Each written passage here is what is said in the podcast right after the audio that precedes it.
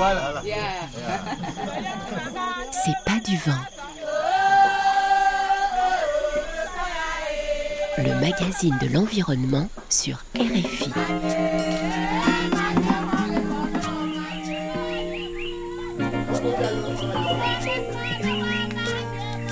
Anne-Cécile Brun. Bonjour, aujourd'hui nous allons parler des forêts tropicales. Comme leur nom l'indique, elles sont situées de part et d'autre de l'équateur, entre le tropique du Cancer et le tropique du Capricorne. Réparties entre l'Amazonie, le bassin du Congo et l'Asie du Sud-Est, elles représentent près de la moitié des forêts mondiales, sèches ou humides en fonction du climat et du sol. Elles ont comme point commun de ne connaître que rarement des températures inférieures à 20 degrés et de recevoir du fait de leur situation géographique une forte intensité lumineuse. Voilà pourquoi elles abritent une incroyable biodiversité. Près de la moitié des espèces végétales et animales connues y vivent. Elles génèrent aussi de la vapeur d'eau qui se transforme en nuages ou en pluie et comme toutes les forêts du monde, lors de la photosynthèse, elles absorbent le carbone du CO2 présent dans l'atmosphère et rejettent l'oxygène que nous respirons. Ce rôle de stockage du carbone est devenu le principal argument en faveur de leur protection. Peut-être avez-vous suivi le One Forest Summit qui s'est déroulé la semaine dernière au Gabon. Objectif valoriser le capital naturel de ces forêts. Comment? En accélérant entre autres la production de projets de crédit carbone à très haute intégrité environnementale. Mais au profit de qui? 700 millions de personnes habitent dans ces forêts. Alors oui, l'Ouganda, la France et le Gabon ont lancé une coalition One Forest Guardian pour inciter les pays qui le souhaitent à inscrire les pratiques des peuples autochtones au patrimoine mondial de l'UNESCO. Mais est-ce que confier la gestion des forêts à ceux qui les connaissent le mieux, c'est-à-dire ceux qui y habitent et en dépendent, n'est pas la meilleure solution? En Inde, comme vous le découvrirez dans un reportage réalisé dans le centre du pays, ça marche. Alors pourquoi pas dans le bassin du Congo? Dans quelle situation sont les forêts tropicales et quelles sont les stratégies sur la table pour les protéger?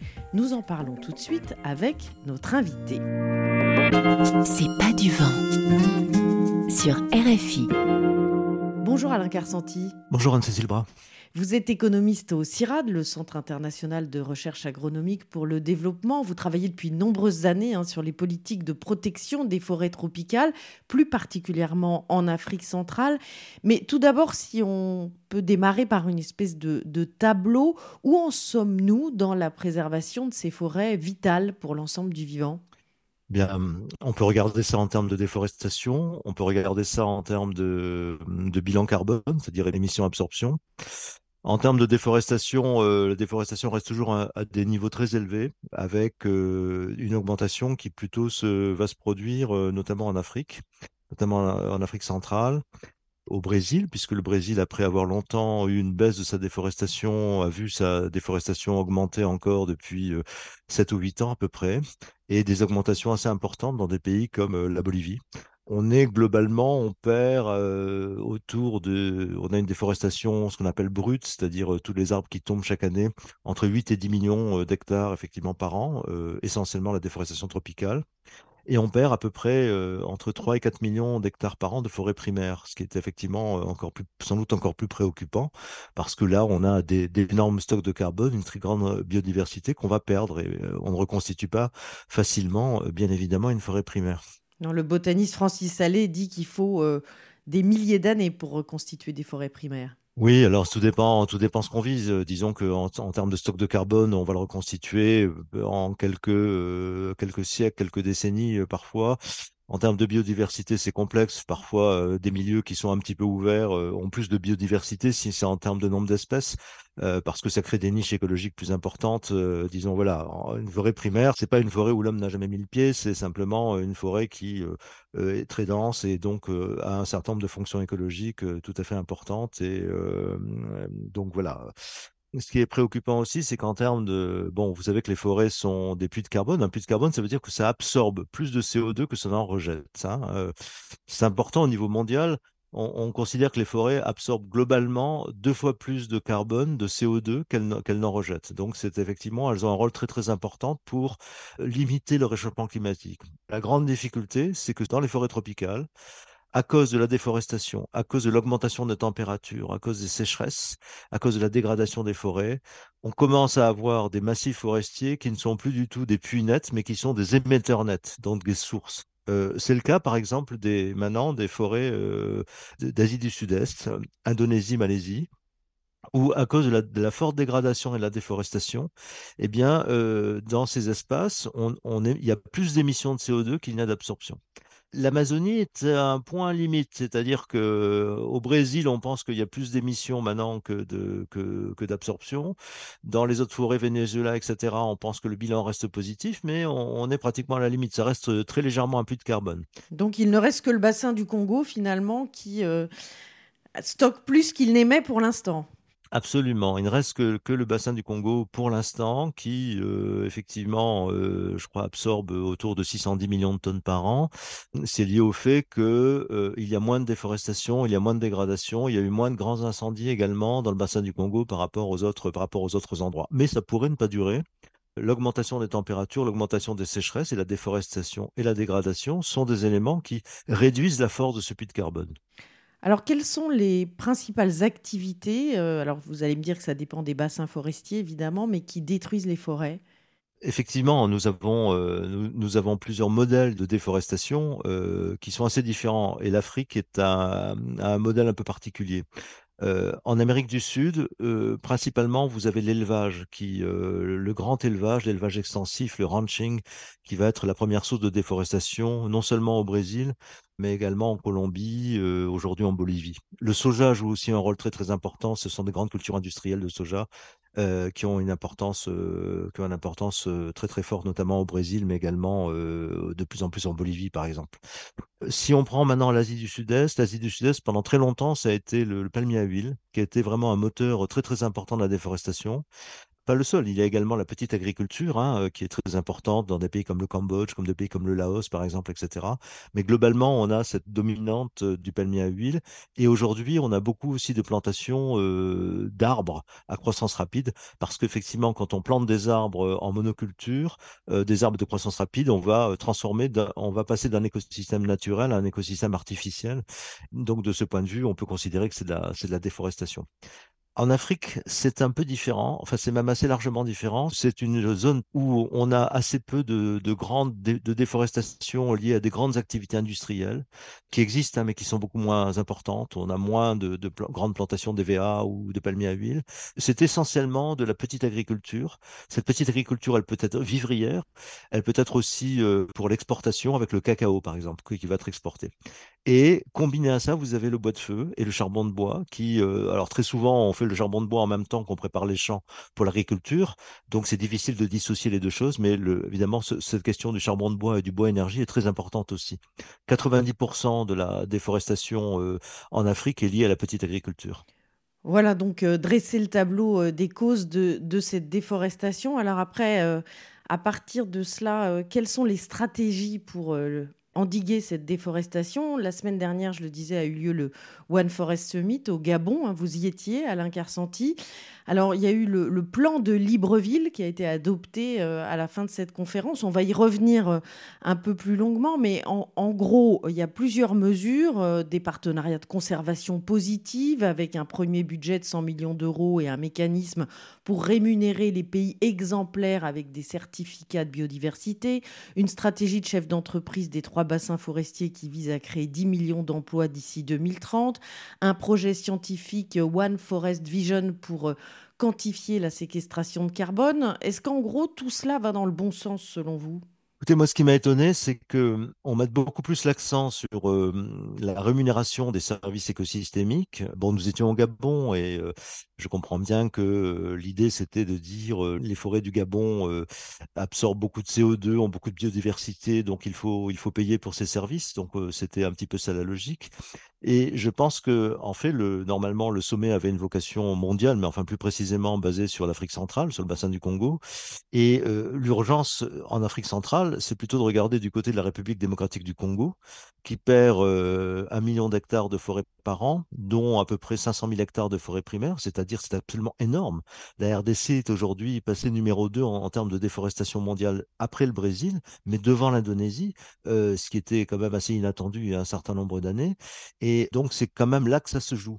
Et donc là, ce qui va, être vraiment important, euh, ça sera d'identifier, de regarder, enfin on les connaît, les moteurs de la déforestation, c'est de trouver des solutions à ces moteurs de la déforestation, qui sont des, moteurs euh, donc de petite agriculture, euh, qui sont des moteurs démographiques, qui sont donc des moteurs liés à, à, à l'énergie, donc à l'utilisation de charbon de bois.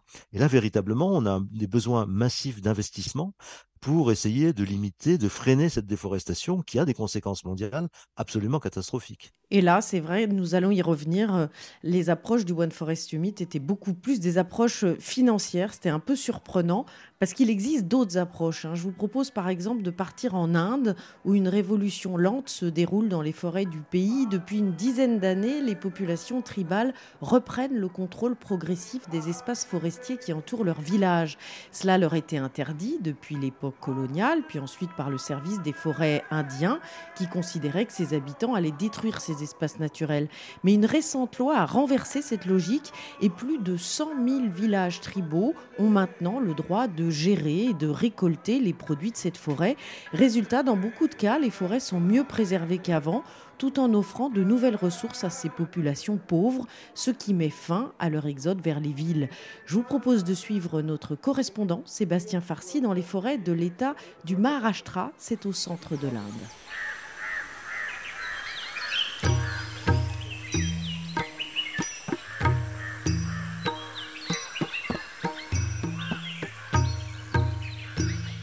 Nous nous trouvons dans une belle forêt composée en grande partie de teck. Et en cette période hivernale, les énormes feuilles séchées de ces arbres sont tombées, recouvrent le sol et craquent sous nos pas. Cette forêt, elle se situe juste à côté d'un petit village d'une centaine d'habitants appelé Nayakera, dans l'état du Maharashtra, au centre de l'Inde. Et nous sommes ici avec une dizaine d'habitants de ce village, des populations tribales de l'ethnie des Korku. Depuis dix ans, cette jungle est leur propriété collective et ils doivent donc l'entretenir. Cela passe d'abord par la bonne gestion des pluies et de la nappe phréatique, ceci afin d'aider les arbres à pousser.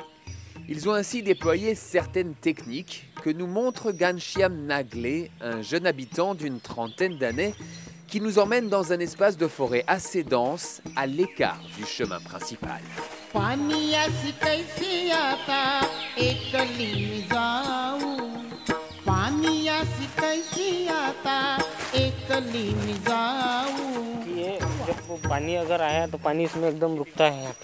Regardez ici. Nous avons creusé des trous pour attirer les eaux de pluie et nous assurer qu'elles pénètrent bien dans la terre. Cela stabilise le sol et irrigue tous les arbres qui sont aux alentours. Nous avons creusé 2000 trous comme celui-ci dans notre forêt. Ah d'accord. Donc il, crée en fait des sortes de fosses, de fosses de 2 mètres de, long. Ah oui, en fait partout, partout au pied des arbres.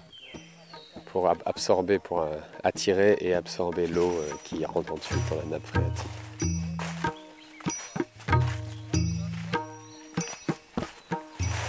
Et là, on arrive devant euh, un lac, une sorte de lac de retenue, un barrage assez grand, hein, d'une cinquantaine de mètres de long au moins, qui a été euh, construit euh, dernièrement grâce à la supervision eh de ce conseil de village, le Gram Sabah. Pour faire un bon barrage, il faut utiliser du sol noir bien dense et l'aplatir avec des machines afin que l'eau soit retenue. Le barrage précédent, qui avait été réalisé par les autorités, n'avait pas été bien fait. Il n'avait pas mis assez de terre, je pense, pour gagner plus d'argent, et c'est pour cela que l'eau s'échappait.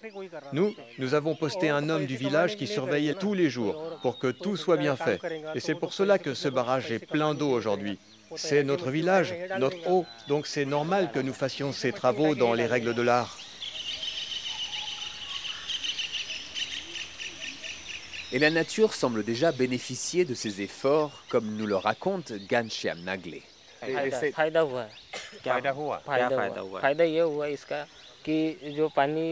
La quantité d'eau retenue dans le sol a augmenté et les nappes phréatiques se rechargent. Et cela permet aux plantes de trouver de quoi grandir. Dans les champs environnants, les paysans peuvent maintenant planter deux récoltes par an, contre une seule auparavant. Cela est un énorme avantage pour eux. Ils vont nous montrer des, plantes médicinales. Voilà, ça, il, a, pris une branche.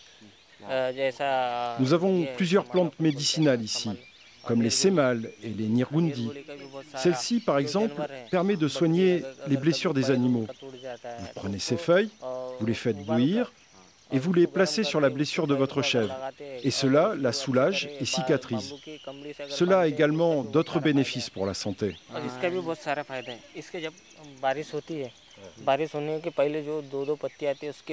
Ces autres feuilles que vous voyez là, on les récolte dès qu'elles sortent après la pluie. On les cuisine et on les mange. Elles sont très bonnes pour la santé. C'est les graines à l'intérieur. Et avant, et avant d'avoir euh, l'accès euh, et le droit à cette propriété, est-ce que vous faisiez ça? Est-ce que vous pouviez venir euh, récupérer ces, plantes?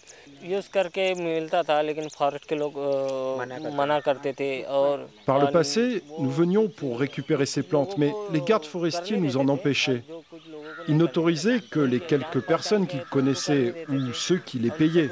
Il fallait les corrompre pour pouvoir accéder à cette forêt. Si vous essayez de venir sans leur autorisation et qu'ils vous attrapaient, ils vous arrêtaient. Maintenant, depuis 2012 et l'obtention de la gestion de la forêt, nous avons enfin des droits. Comment est-ce que vous vous sentez maintenant, le fait de pouvoir décider par vous-même de contrôler cette terre?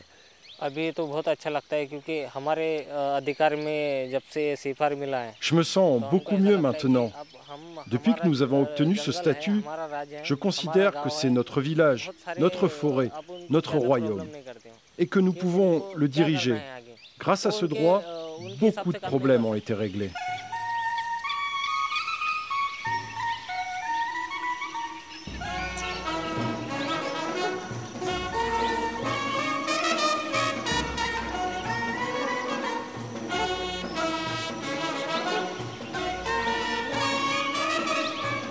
C'est donc une petite révolution qui se déroule en ce moment dans ces campagnes. Et celle-ci est possible grâce à une loi appelée Forest Rights Act ou loi sur les droits de la forêt. Ce texte, qui a été adopté en 2006, reconnaît pour la première fois depuis la colonie britannique que les populations tribales qui vivent en étroite relation avec la jungle voisine ont le droit d'entrer dans cette forêt, d'y vivre, de cultiver, de gérer et même de vendre des produits mineurs de cette jungle et de ces lacs. Ses habitants obtiennent aussi bien sûr la responsabilité de protéger sa biodiversité. Une mission coordonnée par l'assemblée de village appelée le Gram Sabha qui est composée de tous les résidents adultes et qui devient ainsi une institution décisionnaire puissante. C'est donc un changement radical de mentalité dans la préservation des forêts indiennes. Et aujourd'hui, plus de 100 000 villages ont obtenu ce droit de gestion appelé droit communautaire sur la forêt. Cela s'étend sur une superficie équivalent à 6% des forêts indiennes aujourd'hui. Purnima Upadhyay nous accompagne pendant une partie de ce reportage. Elle est la fondatrice et responsable des programmes de l'association Koj, basée dans ces campagnes de l'État du Maharashtra, et c'est elle qui a aidé dès le début plusieurs de ces villages comme Nayakera à obtenir ces droits de gestion de la forêt. Le service des forêts a toujours considéré que la forêt appartenait à l'État et pas au peuple. Et c'est comme cela qu'ils agissaient ici, avant ces changements. Ces populations tribales vivaient depuis toujours à côté des forêts, et elles sont les premières à réagir pour éteindre les feux de forêt. Mais pour le service des forêts, elles n'avaient aucun droit sur ces espaces. Ainsi, dès que les populations tribales entraient dans la forêt, elles étaient considérées comme des squatteurs ou des intrus, et ces habitants étaient donc arrêtés, poursuivis par la justice. Ils devaient ainsi passer leur temps à se défendre devant les tribunaux. Ces communautés ont donc commencé à croire aussi qu'elles n'avaient plus de lien avec la forêt. Cela a changé, mais cette mentalité perdure dans beaucoup d'autres régions. Qu'est-ce que ces restrictions ont eu comme effet sur euh, les populations, sur leur environnement, et qu'est-ce que ce changement aujourd'hui leur apporte?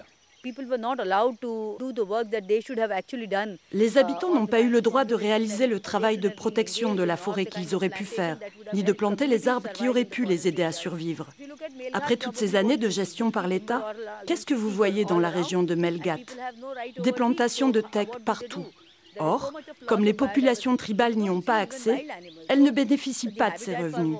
Ces plantations ont aussi détruit toute la biodiversité et donc réduit l'habitat pour la faune sauvage, qui a ainsi disparu. Voici le résultat du travail du service des forêts.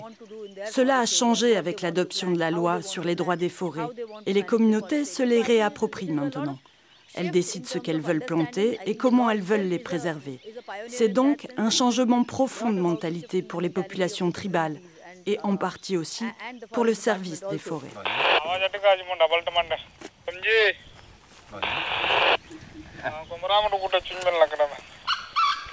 Nous partons dans la jungle avec Ramlal et son équipe de garde, euh, des populations tribales qui aujourd'hui ont la mission et euh, la capacité de protéger leur propre forêt.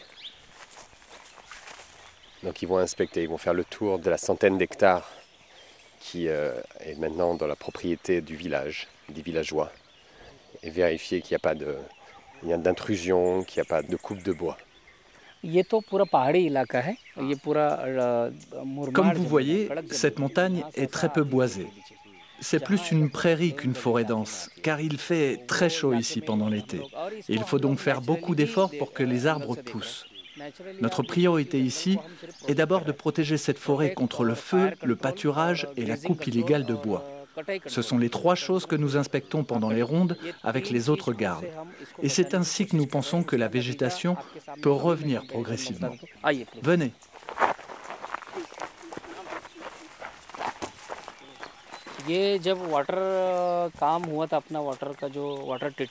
Nous avons aussi créé un nouveau barrage et des tranchées pour retenir les eaux, afin de recharger la nappe phréatique. Et nous avons maintenant installé une pompe qui fonctionne à l'énergie solaire et qui va chercher l'eau pour arroser la forêt avec un système de goutte à goutte. Et nous avons remarqué que la nappe phréatique se recharge. Avant, le niveau était à 30 mètres de profondeur. Maintenant, elle est à 25 mètres seulement. Wow oh, Des grues Il y a des oiseaux, des grands oiseaux comme des, des grues qui viennent de prendre leur envol.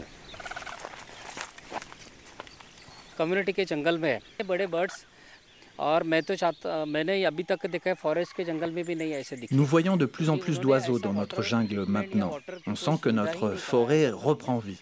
C'est la première fois que je vois cela et j'en suis très fier. Cela montre que nos efforts sont récompensés. Et là, on monte en haut de la colline pour avoir une meilleure perspective, petit point de vue sur les 190 hectares que possède maintenant et gère eh bien, ce village de Padvihir. ये हिल पे आपको कुछ नहीं दिख रहा है तो ये चीज़ ऐसा धीरे धीरे होगा ऐसा हमारा मानना है क्योंकि ये धीरे धीरे होगा D'ici, vous pouvez voir que cela commence à réussir. Avant, quand c'était le service des forêts qui s'en occupait, il n'y avait rien du tout sur cette terre, même pas de petites herbes.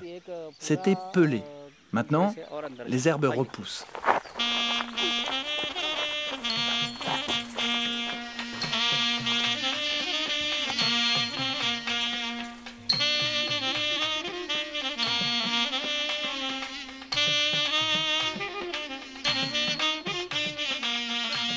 Ramlal que nous suivons ici est bien plus qu'un garde. C'est l'un des jeunes leaders de l'assemblée de ce petit village de Paivihir. Celui qui, âgé de 37 ans seulement aujourd'hui, a réussi à unir le village en quelque sorte pour mettre en place ces systèmes efficaces de régénération de la forêt, ainsi que euh, des règles et des sanctions eh bien, pour protéger cet environnement.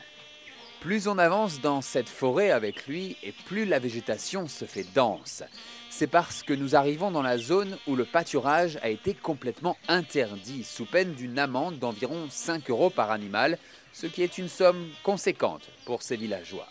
Le pâturage est vraiment un désastre pour les forêts fragiles comme celle-ci, et les villageois ont commencé à le comprendre.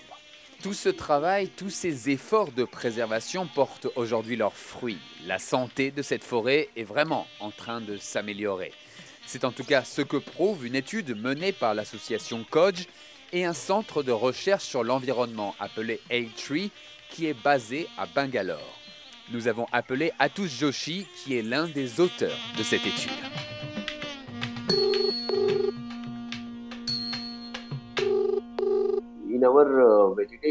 Notre étude sur la végétation de Paivir montre que la forêt est plus diversifiée maintenant, car le nombre d'espèces a augmenté, passant de 35 à 39 espèces différentes.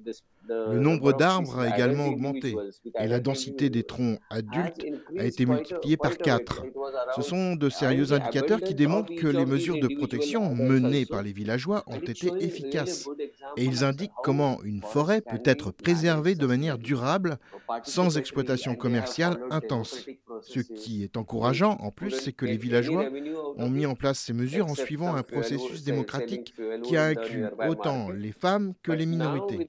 Le résultat, aujourd'hui, c'est qu'avant, ils ne pouvaient extraire aucune source de revenus de cette forêt, alors que maintenant, grâce à cette régénération, il y a une abondance d'arbres de pommes à sucre qui leur apportent des revenus.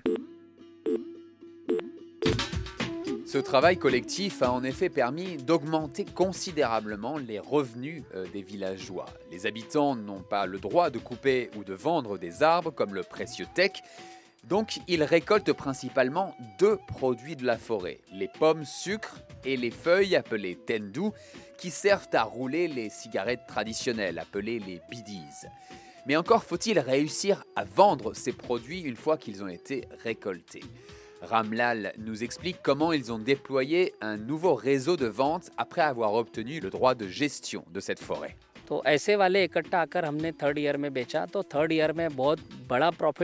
Au début, nous récoltions les feuilles, mais nous avions de trop petites quantités pour mener une vente aux enchères et personne ne venait pour nous les acheter. Donc nous avons commencé à nous unir avec les villages voisins. À la troisième année, nous avons formé une fédération de 16 villages et cela a mieux fonctionné car nous vendions les feuilles en commun. Et l'année dernière, nous avons réuni 42 villages pour un revenu total de 192 000 euros.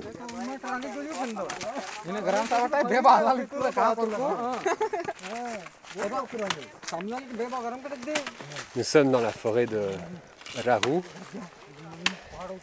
qui est une forêt qui mélange autant le teck et surtout le bambou, énormément de bambou, de, euh, de pousses de bambou autour de nous par, euh, par paquets, euh, qui grandissent et qui font la richesse de ce village. Depuis que les villageois, eh en 2015, ont eh obtenu le droit de gestion et de copropriété de cette forêt, eh c'est eux qui décident de comment eh bien, ils, euh, coupent, ils euh, entretiennent la forêt et ce bambou. Et surtout, c'est eux maintenant qui euh, reçoivent eh les, profits de cette plantation de bambou. Et donc, cela a changé radicalement eh la vie, le quotidien et le niveau de vie de ces villageois.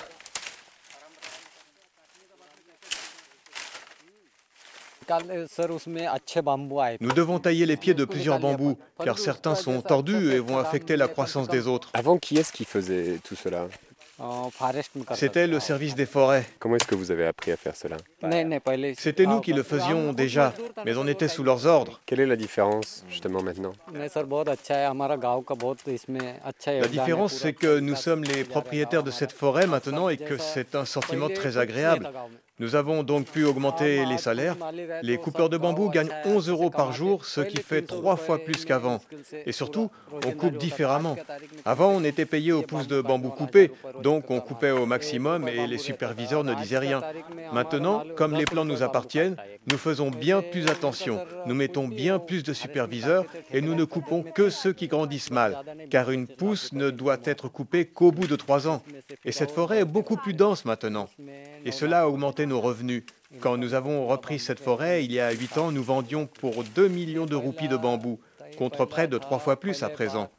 Les ventes de bambou ont rapporté plus de 650 000 euros l'année dernière.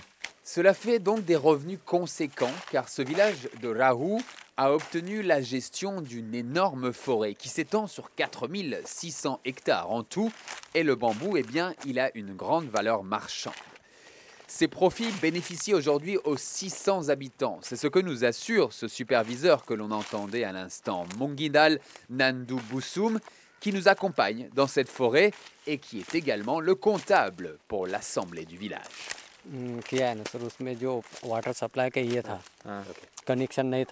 Avec ces revenus, nous avons installé l'eau courante dans chaque maison, alors qu'avant, les femmes devaient aller jusqu'à l'entrée du village pour chercher de l'eau. Nous avons aussi retapé le bâtiment de l'école.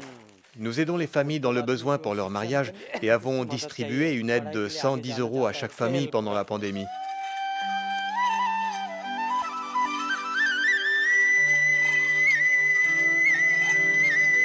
La réappropriation de ces forêts par les populations tribales et l'arrivée de tous ces revenus font naître une nouvelle activité économique dans ces villages. Et cela fait augmenter le nombre d'emplois disponibles on embauche maintenant beaucoup plus de gardes forestiers, de, coupeurs de bambou ou de cueilleurs de feuilles et de fruits. Et tout cela a une conséquence positive, les villageois ont arrêté de migrer vers les villes pour travailler. C'est ce que faisait avant Barat Ramou Douroui, un habitant de ce village de Raou de 33 ans qui revient de la forêt de bambou avec nous.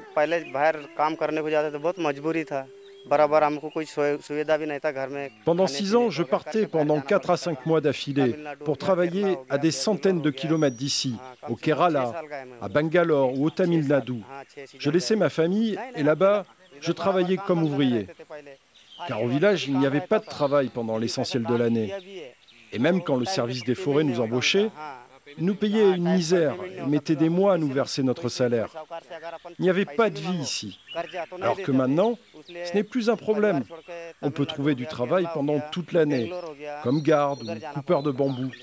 On est mieux payé et on reçoit le salaire en temps et en heure. Ce succès, il est aujourd'hui reconnu par les pouvoirs publics qui géraient avant ces forêts. Parvin Singh Pardeshi est un haut fonctionnaire et il était le responsable de l'administration forestière dans cet état du Maharashtra quand tous ces villages ont obtenu leurs droits de gestion. Cette gestion communautaire de la forêt, telle qu'appliquée dans ce groupe de villages, est la seule manière de préserver les forêts indiennes. Cela fonctionne car dans ces villages, comme Paivir, ils ont de bons dirigeants, tels que Ramlal et Purnima qui édicte puis impose les règles et les sanctions nécessaires. Car ces règles ne sont pas toutes écrites dans la loi et ne sont donc pas imposables légalement. Ces leaders ont ainsi réussi à montrer qu'il y avait un intérêt à suivre ces mesures de protection sur le long terme et à restreindre le pâturage, par exemple.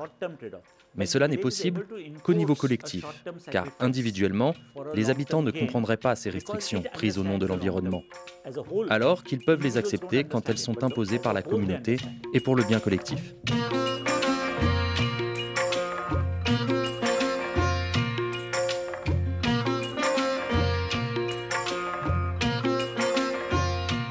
Loi sur les droits de la forêt ne suffit donc pas. La qualité des gestionnaires des villages est essentielle pour réussir cette transition. Et cela est prouvé par le simple fait qu'un village voisin appelé Panchegaon a lui échoué dans cette mission de préservation. Là-bas, les habitants ont coupé trop rapidement les bambous de leur forêt pour gagner plus d'argent, ce qui a finalement empêché leur bonne croissance et détérioré l'environnement. Rien n'est donc acquis et les habitants de Pivy Hill le savent. Alors que le soleil est en train de se coucher et que la soirée s'allonge, les anciens commencent à jouer du tambour et à danser en rond sur la place centrale. C'est l'appel de l'assemblée du village, le Gram Sabha, présidé par Ramlal. Progressivement, hommes et femmes rejoignent les anciens dans cette ronde pour une danse synchronisée, une manière d'accorder les corps et les esprits avant de s'asseoir pour décider de leur avenir commun et celui de leur forêt.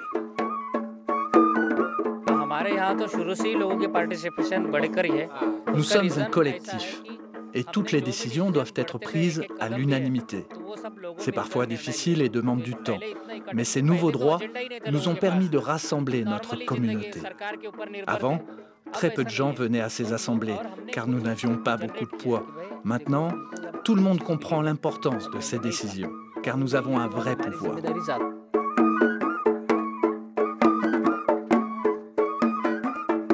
reportage de Sébastien Farcy, réalisé par François Porcheron.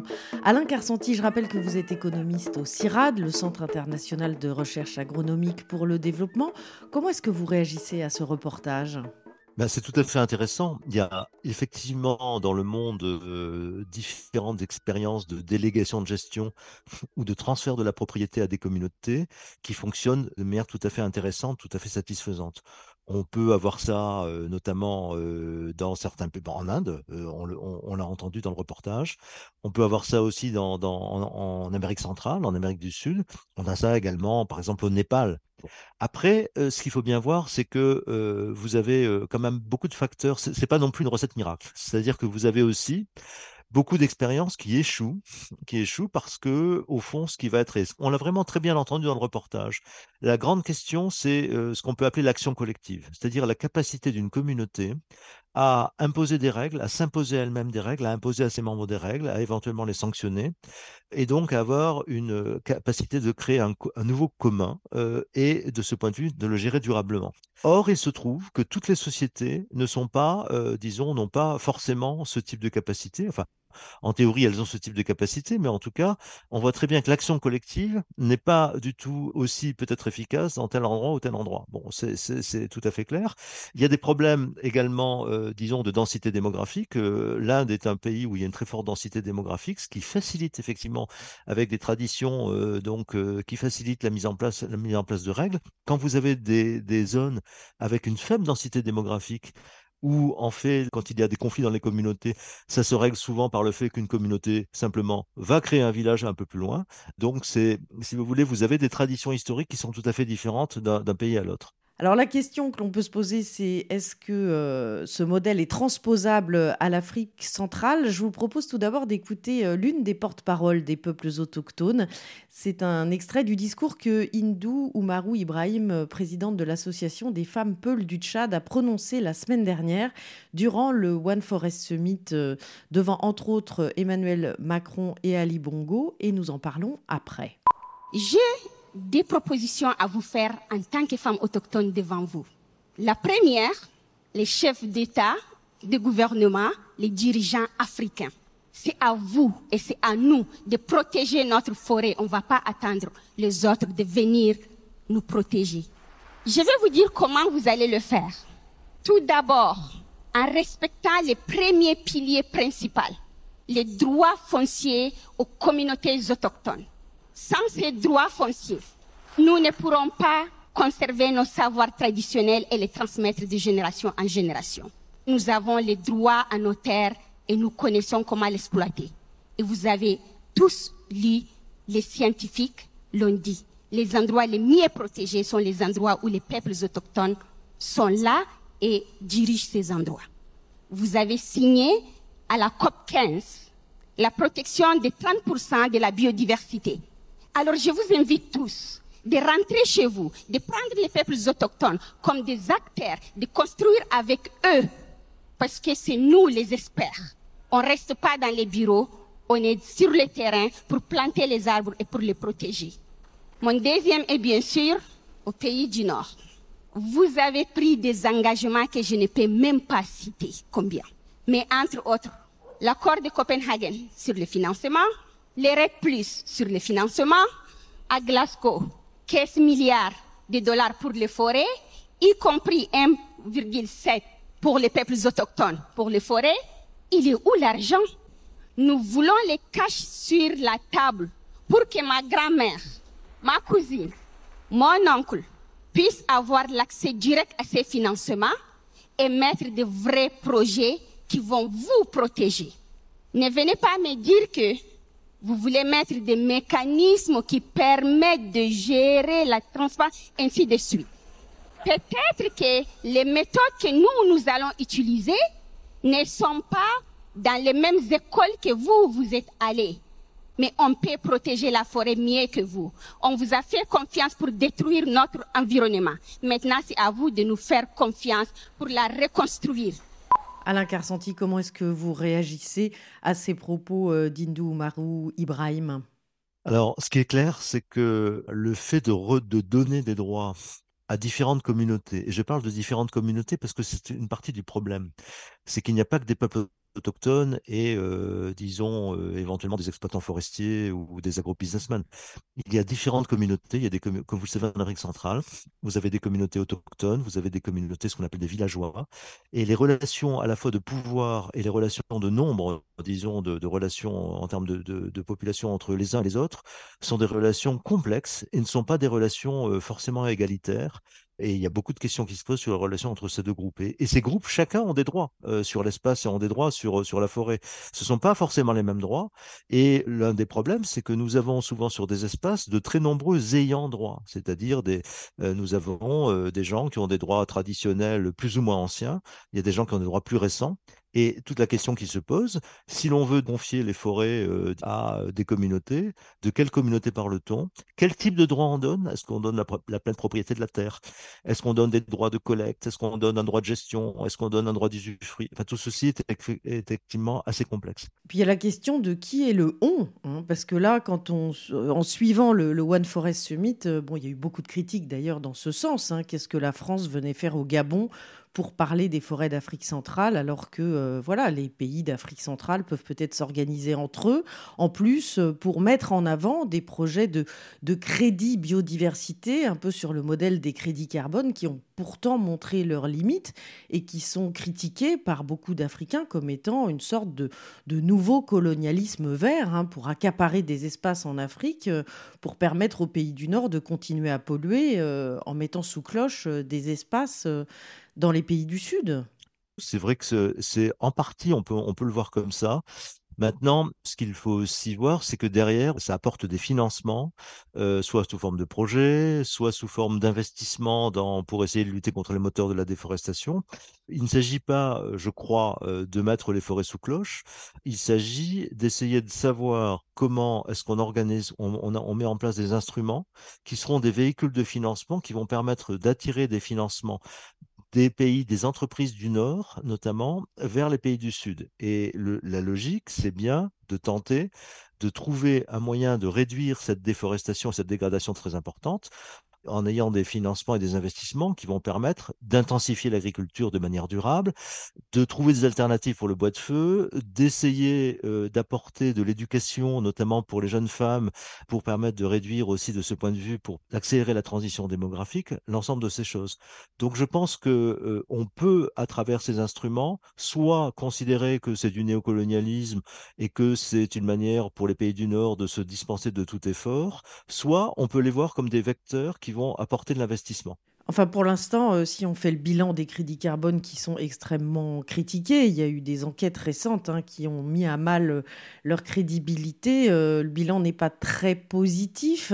Et il y a aussi une perversité qui est que, du coup, dans les esprits de nombreux gouvernements du bassin du Congo, il y a cette idée que les forêts pourraient, du coup, donner droit au versement d'une sorte de rente, en fait, comme vous le dites vous-même, hein, à proportion de leur superficie alors que finalement, il faudrait que l'argent aille au plus près des communautés Alors, D'abord, euh, les crédits carbone, non, pour l'instant, ce ne sont pas les crédits carbone qui ont apporté le plus d'argent euh, pour les forêts tropicales.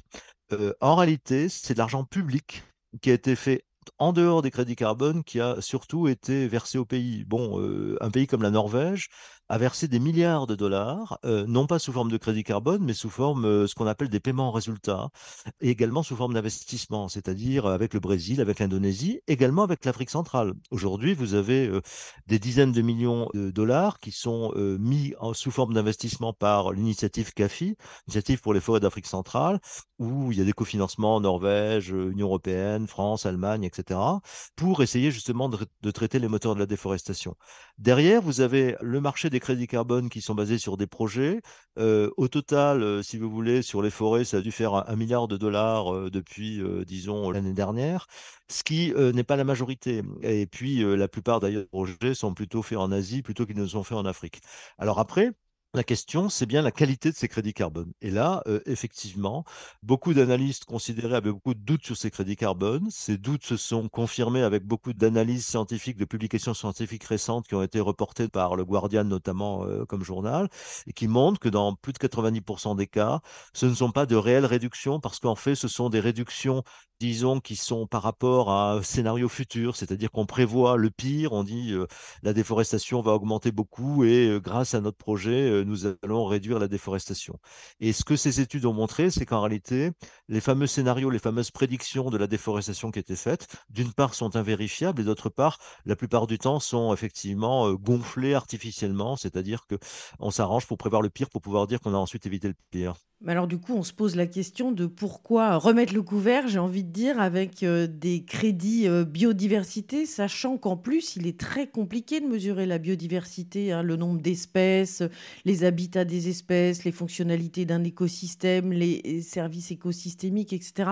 Ça ne semble pas très sérieux quand même. Alors, il y, a deux choses. D'une part, euh, ce qui est en train de se passer, c'est que de plus en plus d'acteurs, y compris d'entreprises qui achètent ces fameux crédits carbone, considèrent qu'on ne doit plus parler de crédit, mais qu'on devrait parler de contribution. Et d'ailleurs, la négociation internationale, euh, la COP27, effectivement, a dit sur ce fameux marché volontaire, ne parlez plus de crédit carbone, parlez de contribution. C'est quelque chose de plus ouvert, si vous voulez. Ce n'est pas des logiques de compensation, ce n'est pas une manière d'éviter de, faire des efforts dans le Nord pour euh, dire euh, on fait reporter toute la charge sur les pays du Sud. C'est de dire nous apportons du financement, nous contribuons à l'effort collectif de lutte contre le changement climatique et pour la biodiversité.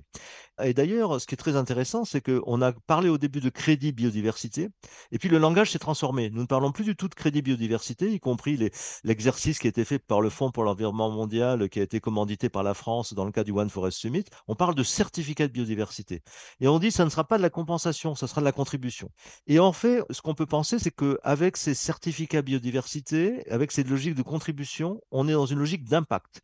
C'est-à-dire, le but n'est pas d'ailleurs de dire euh, parce qu'un pays euh, a beaucoup de biodiversité, il va pouvoir vendre des certificats de biodiversité. Je pense que c'est pas ça du tout.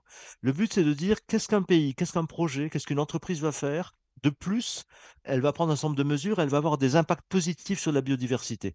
Alors ces impacts, je suis d'accord avec vous, ce n'est pas simple de les mesurer, mais il y a beaucoup de méthodes qui sont faites.